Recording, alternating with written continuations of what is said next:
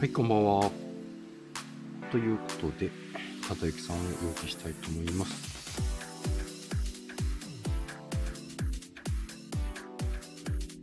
こんばんは。こんばんは。すいません、まだ渡しております、また。あ、そっか。ツイートし、ツイートしたら始めましょうね。ツイートいやー、あっという間にもう、あっという間にもうっていうか、ね、前回火曜日だったから、そんなに空いてないんですよね。そうですね。うん。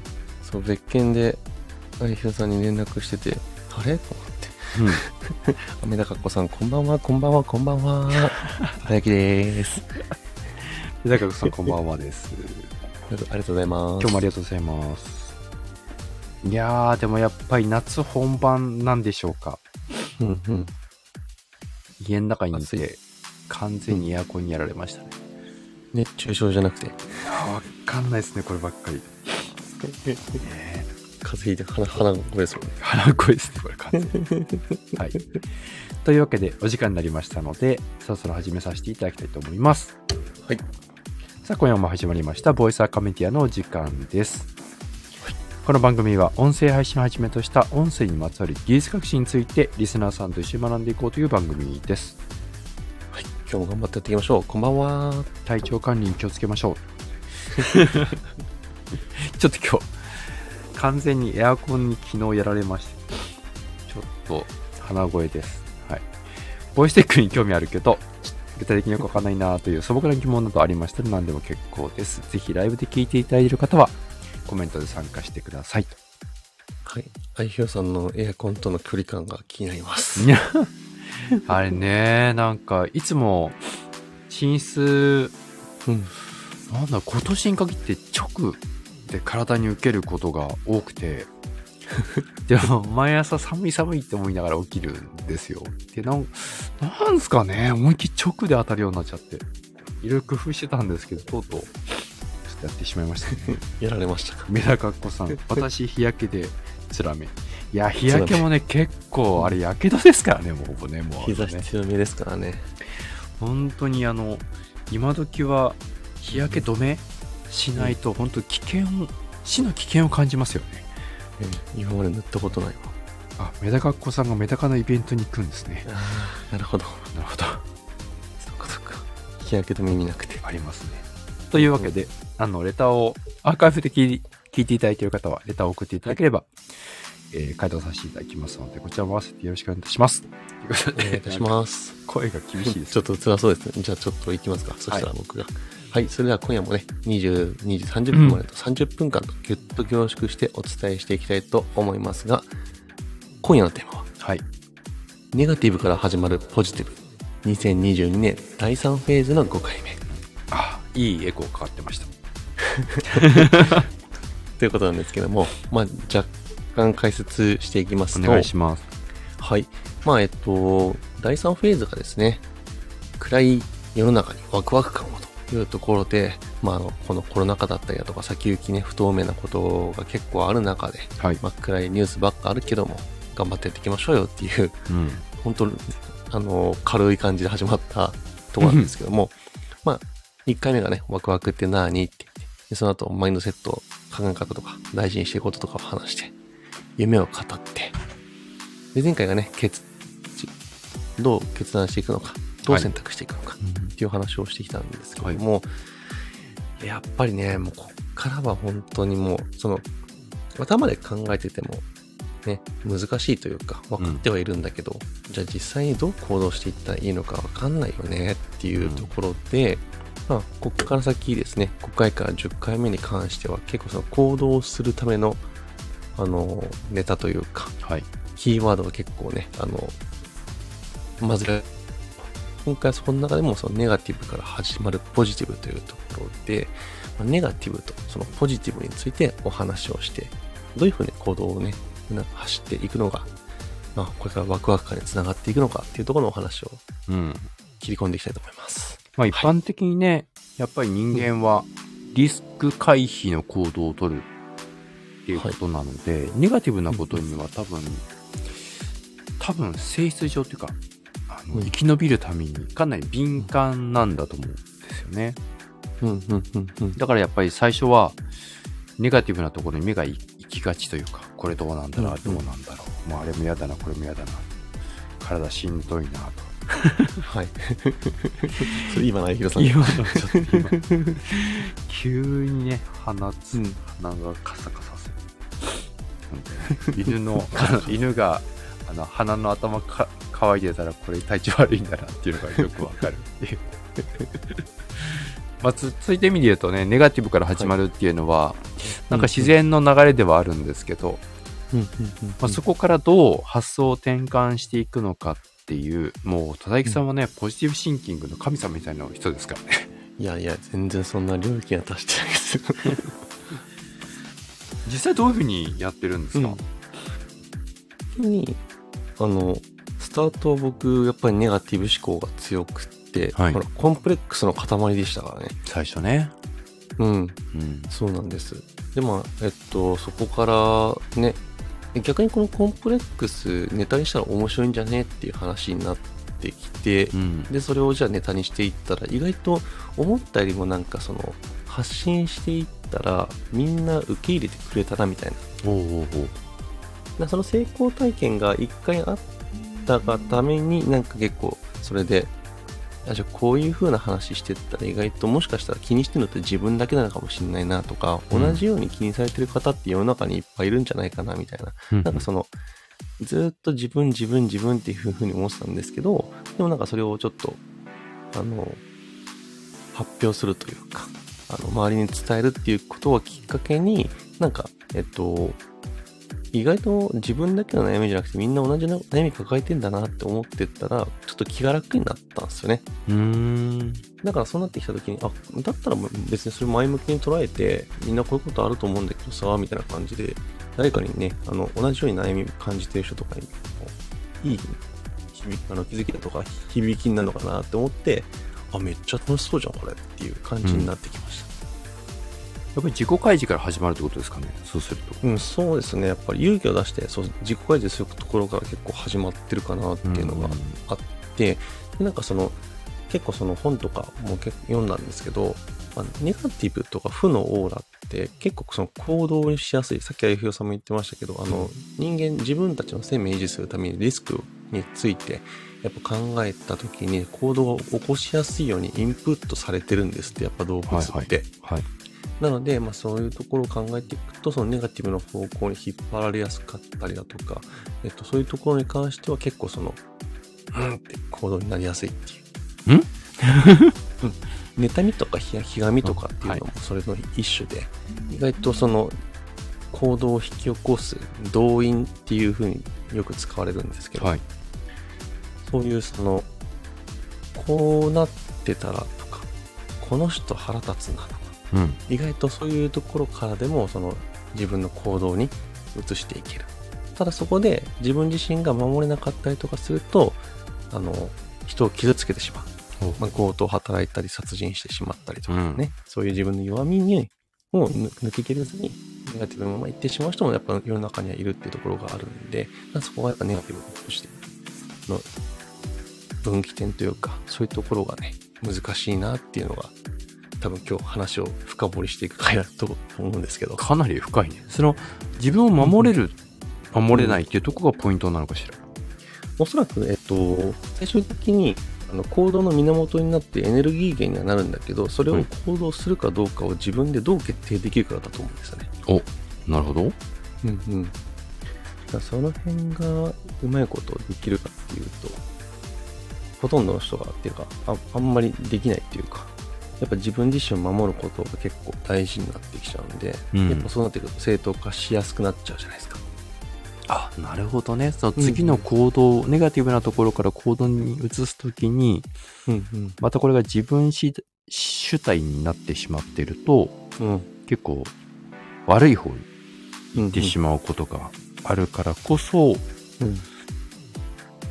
そこがどうなんだろうな。やっぱり他者への貢献うんうんっていうところを意識しないと間違った方向に行くよってことですかね。そうですね。いつもやっぱ自分のことを、その自分にだけ、えっと、スポットライトを当て続けていくとむ難しいというか、うん。えっと、あらぬ方向というか、自分のいい解釈に回っていっちゃうのかなっていううんうんうんところですかね。はい。ああなるほど。結局だからポジティブに転換する視点を変える必要があるってことだね。そうですね。だからその、うん、現実というか事実は一緒なんだけども、それを違う視点から見ることによって、意外とあの前向きに捉えられたりだとか、うん。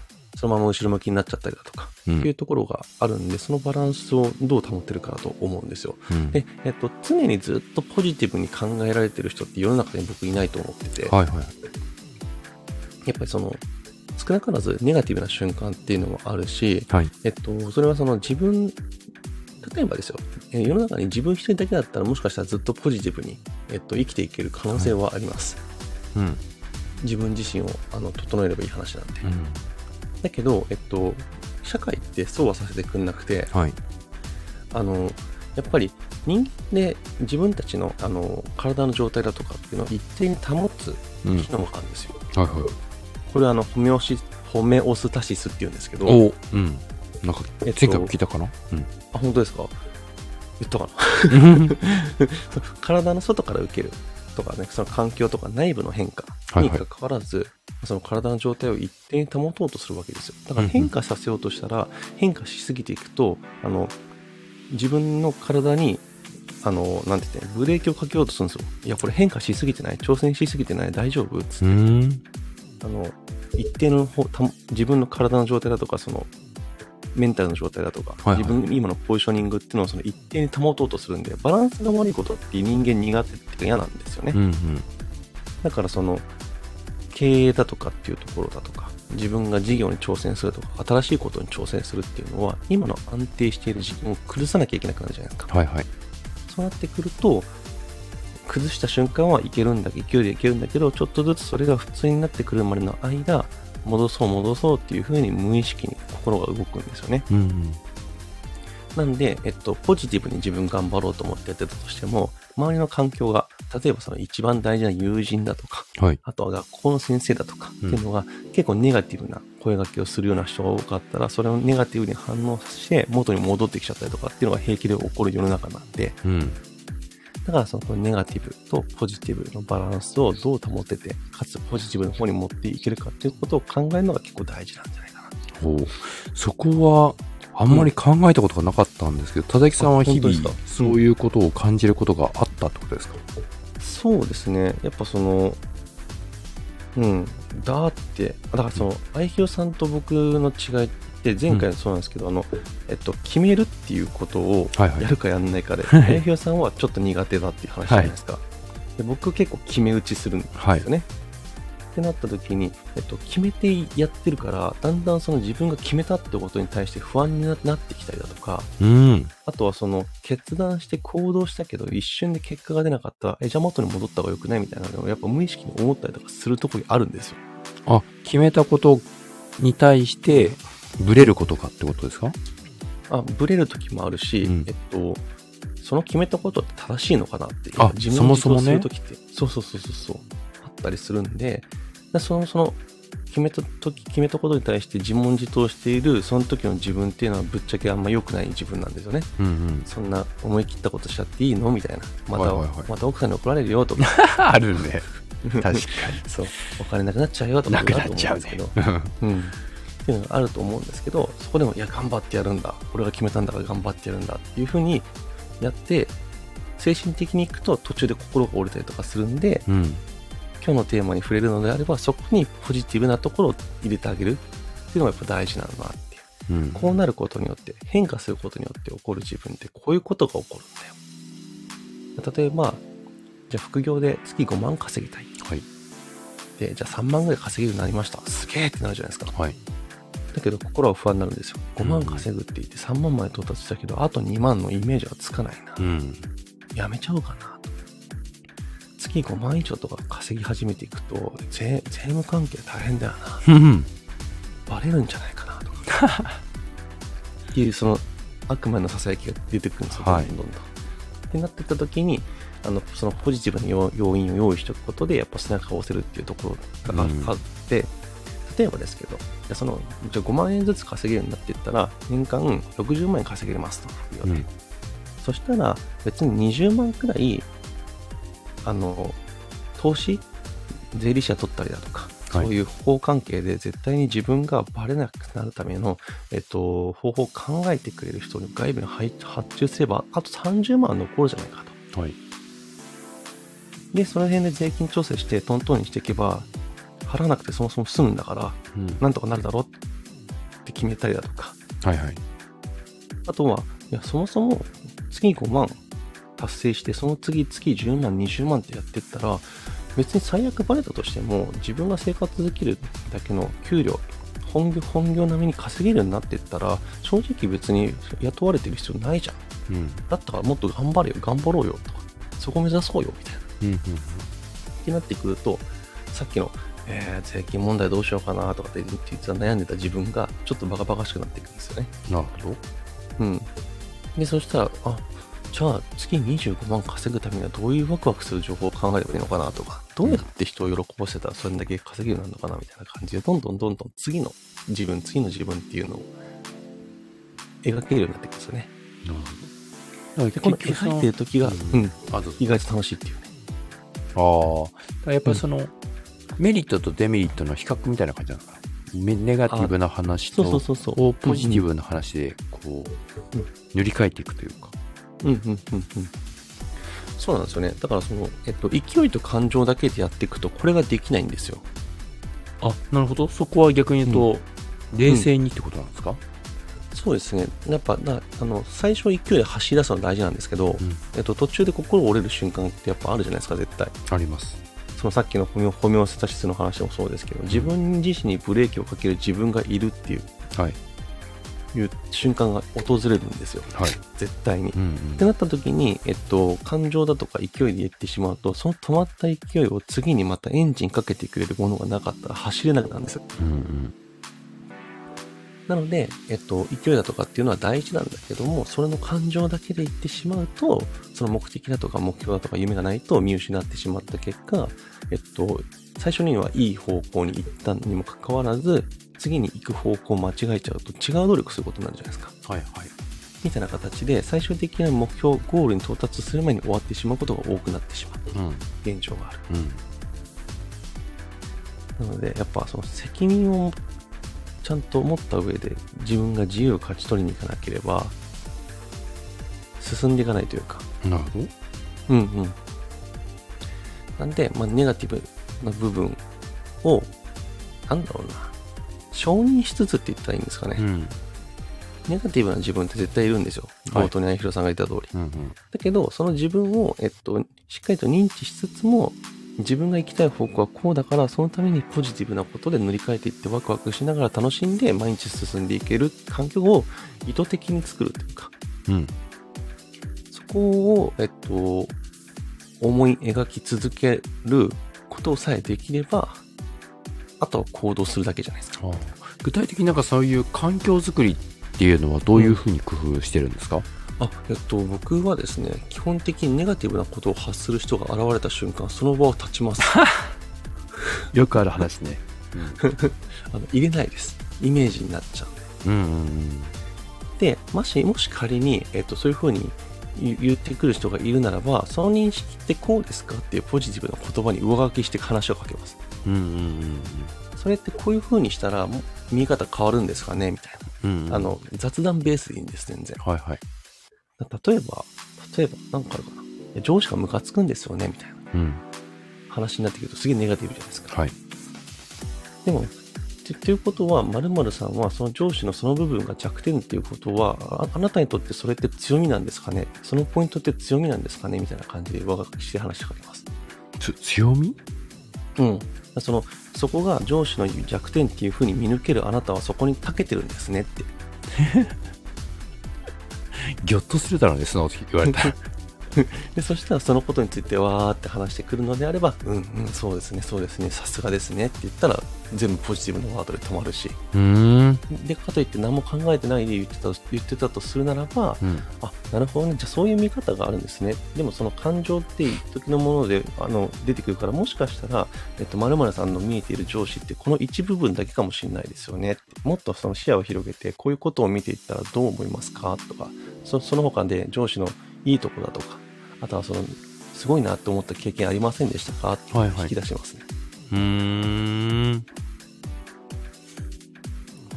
だからそうそうまままずうはんそういうネガティブ思考からまずすぐ離脱する、離れるっていうことが、うん。一つうん。だし、うん。まあインターネットのね情報もそうだと思うんですけどなんか、マイナスのネガティブな情報って連鎖していくじゃないですか。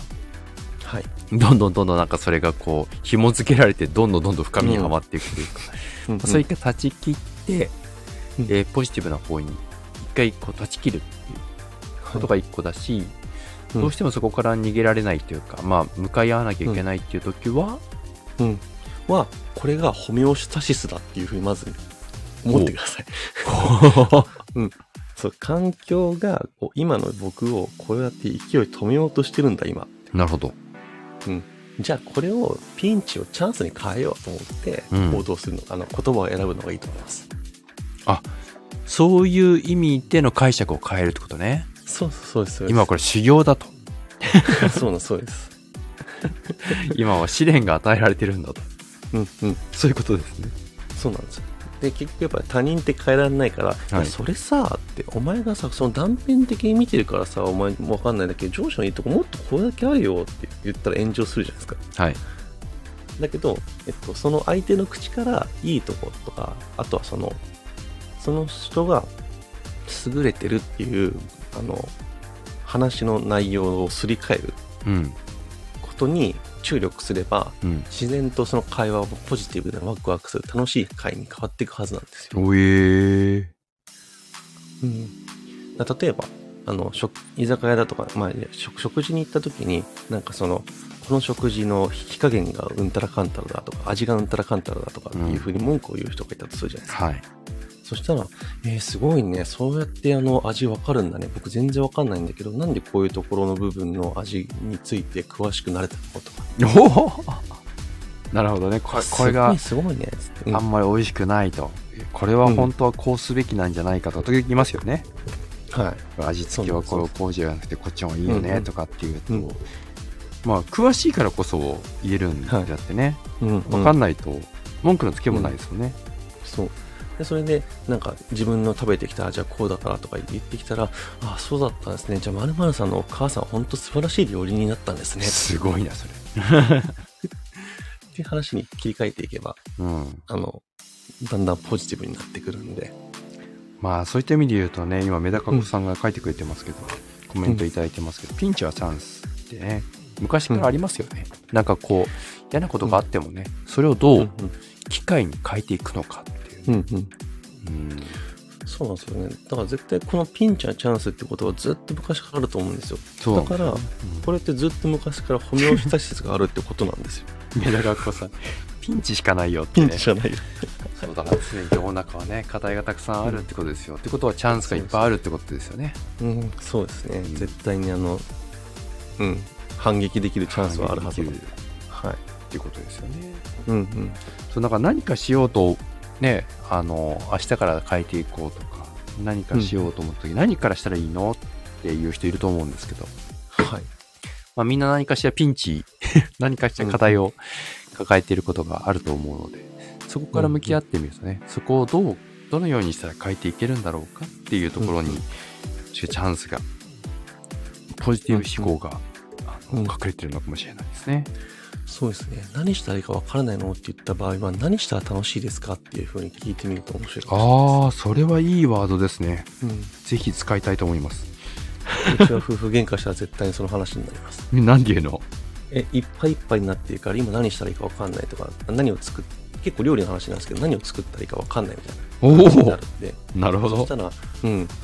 じゃあそしたら何を作ったら僕たち家族が楽しいっていうふうに思う思うと思うとか、ど、何、何の、えっと、どういう食事を作ったらうん、嫁行きがた楽しい、幸せだと思うっていう聞くようにしてます。でもなんかそう、今ね、あの、メダカっ子さんもコメントいただいてますけど、そういう時ってでも、わかんないことがわかんなくなって、こう、なんていうんですか、ぐるぐる曲がっちゃう時あるじゃないですか。うんうん。それがわかんないのよって言って言われることないですか？でも、それが分かんないのっていうことは、今分かんないっていうことが分かってるじゃないですか。うん、あ、出た。うん、はい。うんそうなんですよ。だから、え、じゃあ分かんないことが分かんないっていうふうに分かってるのであれば、そこは別に考えなくてよくて、うんうん。自分がどうしたら楽しくなるかとか、えっと、どうしたら他の人が楽しんでもらえるかっていうところに視点を移そうよ。だから分かんないことが分かってるんだから別に視点を移すチャンスなんてって捉えればいい話なんですよ。なるほどね。うん。もうそこら辺ってでも本当感情論になっちゃうからね。そうなんです、そうなんです。だからいかにその感情のところの、えっと、主軸から、あの、理論ベースの主軸に移せるかが大事なんですよ。んだ。って、えっと、論点ってそこじゃないじゃないですか。どこにあるんですか？感うん感情のやり取りをすることが論点じゃなくて、はい今ここの論点っていうのはお互いにとってより良い解決に導くための一歩を踏み出すことなんですよはいはい。だからそこにフォーカスしないとうん。いつまでたっても水かけ論なんですよね、確かに。あれが悪いこれが悪いそれが悪いっつって。これ全部ネガティブなんですよ、確かに。うん、だとだとするのであれば分からないっていうことが現状分かってるだけいいんですよ。すごいんだから。ってことですね。そうなんですそうなんです。そこに価値を見出してあげなきゃいけないですね。うん、そうだからもしな分かった自分で次どういう風にしたら誰がどう楽しいのかっていうところをあの考えればいいんですよ。あ、ということはやっぱり分からないってことにも価値があるってことですね。そうですまあだってそもそもだってモヤモヤしてる状態の方がモヤモヤしてて何もしてないっていうのが一番最悪なんでうん思考停止してるんで、確かに。分からないっていうだけもがいてるだけ全然マシなんですよ確かに。うん 叫び倒したらスッキリリセットだからそれも一個の手ですよねうんうんうん。うんうん叫ぶんだ、これ。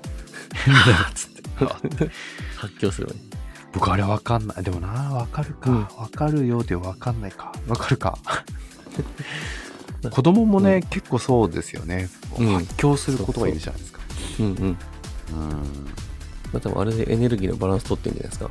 吐き出して。からもう、うん最大限の自己表現ですよね。うん。うんさあ、メダカ子さん。遠慮しなくなったら会社が回り出した。こういうのもありますよね。無駄な、こう、うん。相手をもんばかって言わなかったことによって、無駄な、うんこう、なんていうんですか、すれ違いが出ちゃったりとか、だったらもう、しなんていうんですかね、本気でぶつかるっていうかね。うん。うん。うん。メダカ子さん、私なのか子供なのか。いや、難しいですけどね。人の感情っていうのは。まあ、今日は、はでも、ポジティブ、あ、えっ、と、ネガティブからポジティブっていう話ですけど、はい。ネガティブは決してネガティブではないってことですね。わからないネガティブっていうふう、んそうそうそうそうそう。ネガティブっていうところのカテゴライズをするから、うん。なんかこのこの話するとあれだけど、病気だっていうふうに思うから病気になるみたいな感じで、あうん。そのネガティブっていうふうな感情で思ってしまうからネガティブにやっぱ持ってかれてる気がするんだよなって思ったりもしちゃいますね。うんまあ、もちろんねあの体調壊した時はちゃんと病院に行きましょうということですけど、まあ、病は気からとも言いますからねはい。病院、うん。ここちょっとあの、うんアンアンチなんで僕あんまり言わないです そのなんかあったらすぐ病院で先生のあの話を聞こう、専門家の意見を聞こうっていうのは僕ちょっと思考停止気味かなって思ってます。僕ねすぐ化学療法に求めちゃうんで うちの家内論武装っていうあのうちのうちのほら家内の職業がそっちなんで、の。はい。あのすぐ薬で何とかしようっていう アンチョコ体への負担がすごいのにな。楽になればいいんですよ楽になればまあそうですね。そうですね。あのあくまで騙してますからね。そうそうあの根本的な、あの、解決には至ってない。というわけで28分になってしまってすいませんちょっと今日僕があんまり体調が優れなくてですね、ちょっと後半の、えー今日の後書きをちょっと今日はあの欠席させていただこうと思うのでちょっと来週以降の予定をですね、うん、そうですね。えっと、日付的には、ちょうど来週、あ来週、だからその今週、こもう今あれか、日曜始めだったら今週に入ってるんで、24から30の週は今日の、えっと、回で終わっていたと。はい、なのでもう次は8月になるんですね、もうね。怖いですねうん。ってなってくると、8月は3日で大丈夫ですか？いつもの水曜日だと。もうねな夏休みいただいてるんですよねお、どうしようかな夏休みがあるんですね。夏休みをいただきました今回まあ子供たちと一緒に過ごすっていうだけなんですけどね素晴らしい。8月の1週目うん。から7日まで丸々1週間ちょっとそうなんですよどうしようかな。じゃあ次回も31にしますか、じゃ30、あ、31だったら大丈夫です、僕。あ。ああ、どうすっかな。31ギリいけるかな。